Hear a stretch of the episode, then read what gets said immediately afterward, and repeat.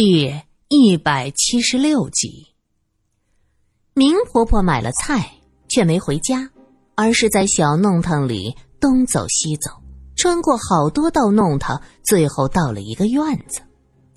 她站在门前，探头探脑，犹豫了很久，还是走了进去。这院子很破败，窗户都没了玻璃，钉着破报纸。风一吹，是哗啦啦的作响，像是很久都没人居住了。明婆婆试探着往里走，她顺着报纸的缝隙往里看过去，空无一人。她在院子里查看了一圈，然后挎着篮子，急匆匆的去了。她走后。一路跟踪的罗隐很快派人找到这里的流氓头子，询问这个院子的情况。这个破地方，过去杨大毛住过。这地方不大，所谓的流氓头子也不过是个毛头小子，一嘴大黄牙，刚开春就敞个怀，生怕别人看不到他胸前纹的龙。罗隐看到那条龙。突然就想到在天津时苏三形容那青皮刺的皮皮虾，他忍不住先乐了。那小头目见这探长莫名其妙的唇上带笑，吓了一跳，不知道他葫芦里卖的什么药，就知无不言，言无不尽。原来这个杨大毛啊，是这附近的一个地痞，早年在修车行混口饭吃，后来自己还开了一家修车店。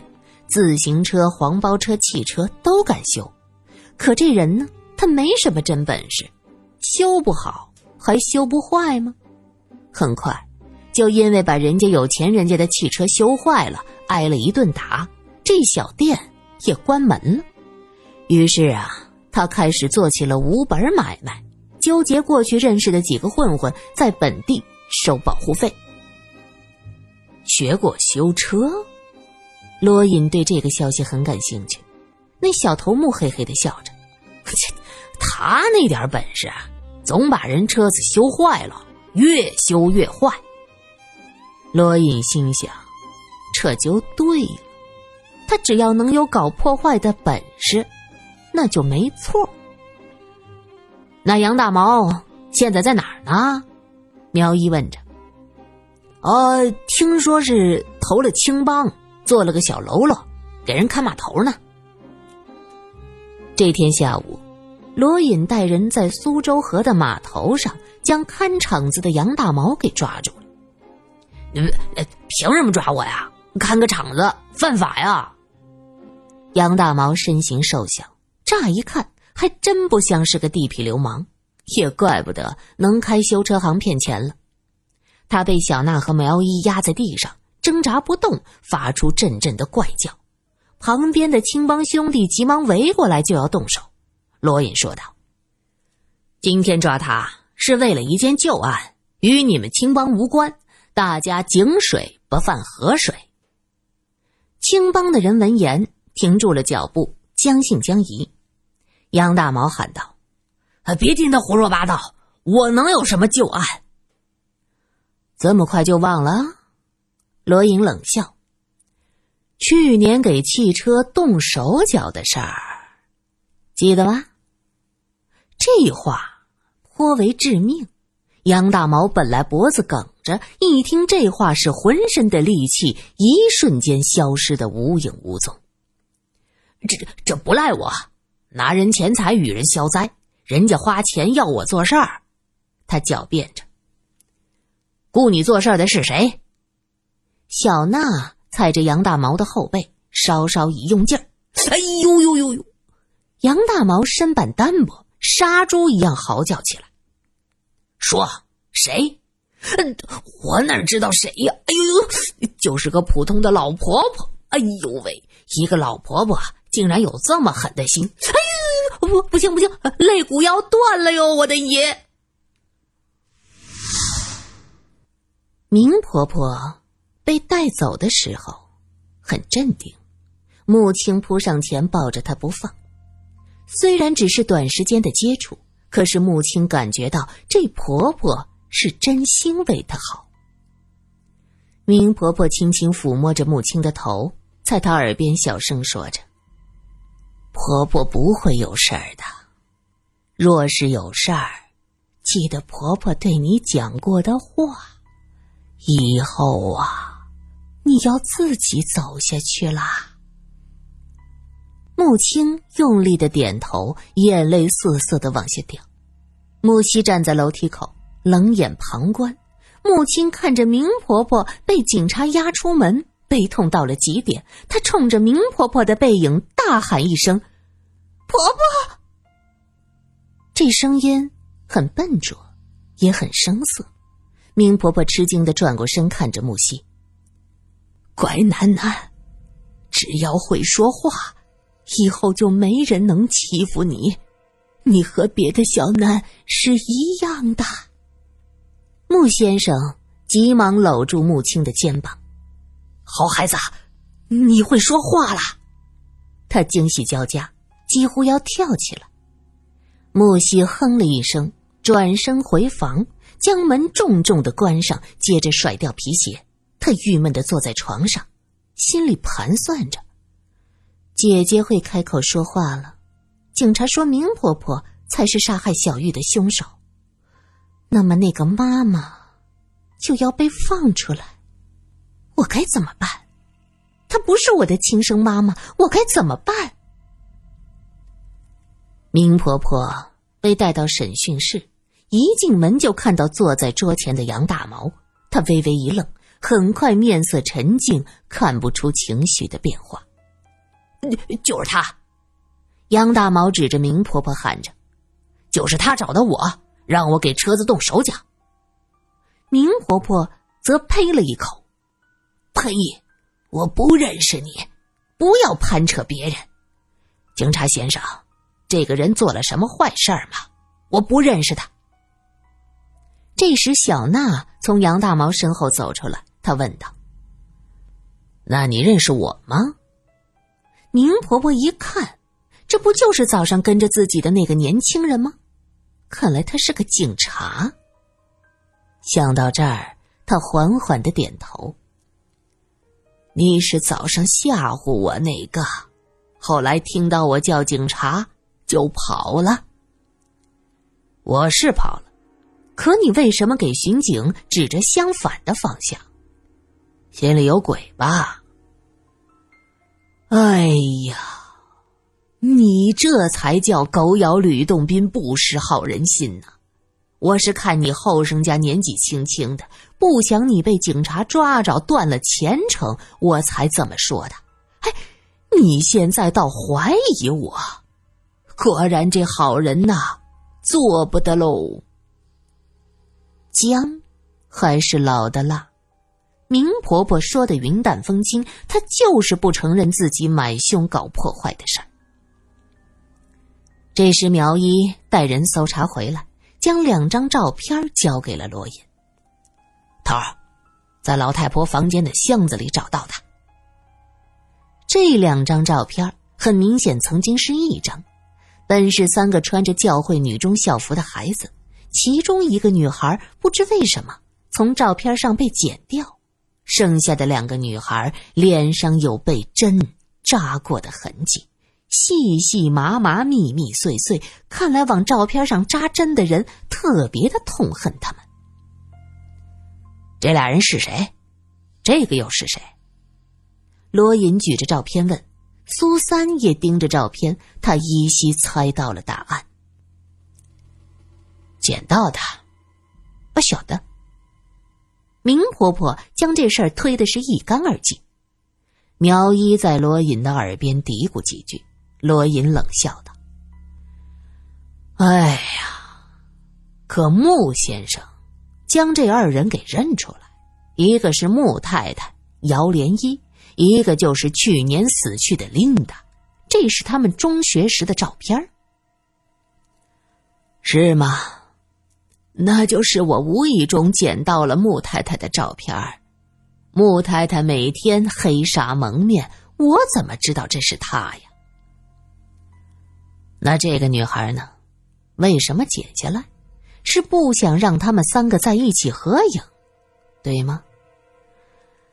要是我没猜错，这个应该是你死去的女儿，文婉儿。听到文婉儿的名字，宁婆婆是浑身发抖。她毕竟是个普通的老妇人，就算为了报仇想尽办法，可还是不具备职业犯罪的心理承受能力。在罗隐将数据摆在她面前之后，明婆婆无奈的苦笑，她叹了口气：“你的女儿，是因为莫太太和琳达死的？”苏三试探的问着。是，明婆婆一把抓过桌上的照片，紧紧的贴在怀里，一瞬间老泪纵横。我们家九婉儿不会说话，但她很聪明，读书成绩很好。我老婆子给人家做活、洗衣服，千辛万苦的将她养大，我只求她能有个好前程，只要书念得好。就算他不会说话，又能怎么样啊？我是万万没想到，人的心能坏到这个地步呀！明婆婆说到女儿，干涸的眼睛瞬间有了神采，可是，一说到人心坏，就开始咬牙切齿。苏三相信。如果此时此刻穆太太在他面前，他能毫不犹豫的咬下他一块肉来。姚莲依和琳达，是他们害死了我的女儿。他们出身富贵，论相貌和成绩都比不上我的婉儿。他们欺负婉儿不会说话，平时装作对婉儿好，却暗地里花钱收买那些小混混去骚扰她。婉儿这孩子心地善良，从来就没把人往坏里想，还和他们一起拍照片儿。我们家穷，婉儿没有其他的照片留下来，就只有这一张。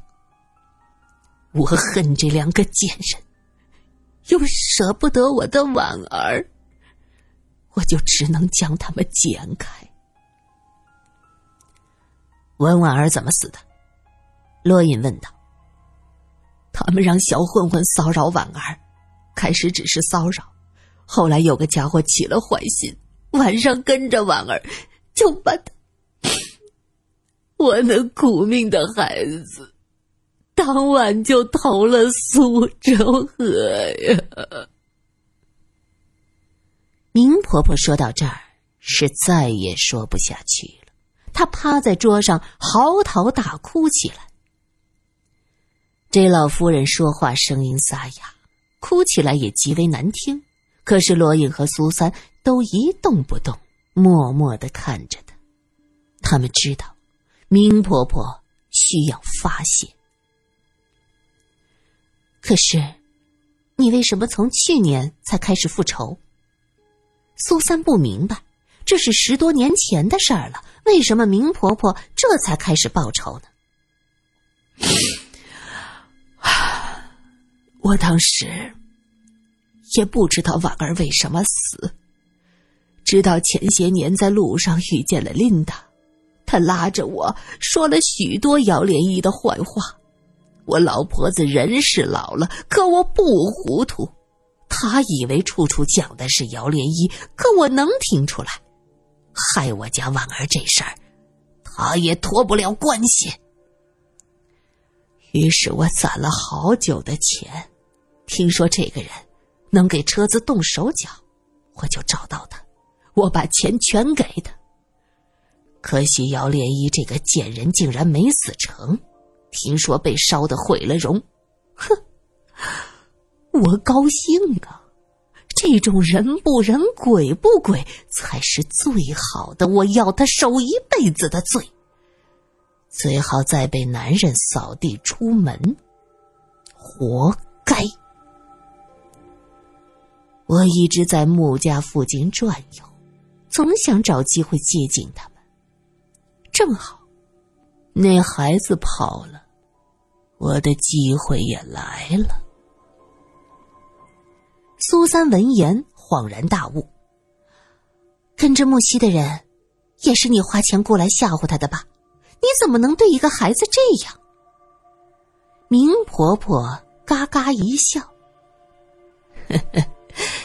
小孩子，那个贱人肚子里爬出来的，能有什么好的？通通该死！听到他咬牙切齿的说“通通该死”，苏三突然觉得哪儿不对劲儿，他腾的一下站起身，惊呼道：“莫非你也对他们动手了？”这时。一个警察推开门，喊着：“探长，不好了！穆家妇女食物中毒，被送到了圣玛丽医院。”圣玛丽医院走廊里，护士穿梭个不停。穆先生在意识尚存的时候拨通了圣玛丽的电话，救护车呼啸而至，发现穆家父女三人都倒在大厅里。穆先生已经瞳孔扩散，穆青倒在沙发上。穆西则倒在楼梯上。抢救室的灯灭，三个人被推出来。一个医生摘下口罩，冲着苏三和罗隐摇了摇头。苏三的心瞬间就揪了起来。那两个孩子，他哽咽的说不下去了。医生说道：“不是，那个大人没救过来，俩孩子已经抢救过来。”可是现在没有脱离危险，需要在重症监护室观察。苏三松了口气，他想穆先生这样的人和妻子的好友偷情在前，趁着妻子产后昏迷，将出生的私生女抱回来冒充双胞胎，做出这种事儿实在是道德败坏，死了也就死了，并不可惜。只要两个花骨朵一样的孩子能保得住，这就是万幸了。罗隐看到苏三明显松了口气的感觉，他在心中暗笑，估计呀，他还在暗自庆幸穆先生已经死了。于是罗隐故意说道：“唉，这两个孩子真可怜呐，妈妈车祸受伤，成了这个样子，现在爸爸又没了。”果然，苏三听到这话时眼睛瞪得老大，他抓住罗隐的袖子。弟弟呀，那木西和木青怎么办呀？罗隐耸了耸肩。哎呀，只能看穆太太的意思了。是的，穆先生死了，穆太太就是这俩孩子唯一的监护人。可目前这种复杂的情况，事情也许会很麻烦。穆青还好说，毕竟是母亲的亲生闺女。可木西呢？刚放松的心情瞬间被无形的手提了起来，还用力的揉上几把。木西和穆青盖着白被单，昏迷不醒，被护士推进重症监护室。穆先生则被直接推向了太平间。什么毒药？罗隐问医生。河豚鱼，他们三个都吃了河豚鱼做成的馄饨，那女孩吃的少一点。医生伸手一指，正是穆青，看来是明婆婆买来河豚给他们吃，这真是杀人于无形啊！如果不是事先扣押了明婆婆，那么这件事儿很有可能被当成一场意外，不了了之了。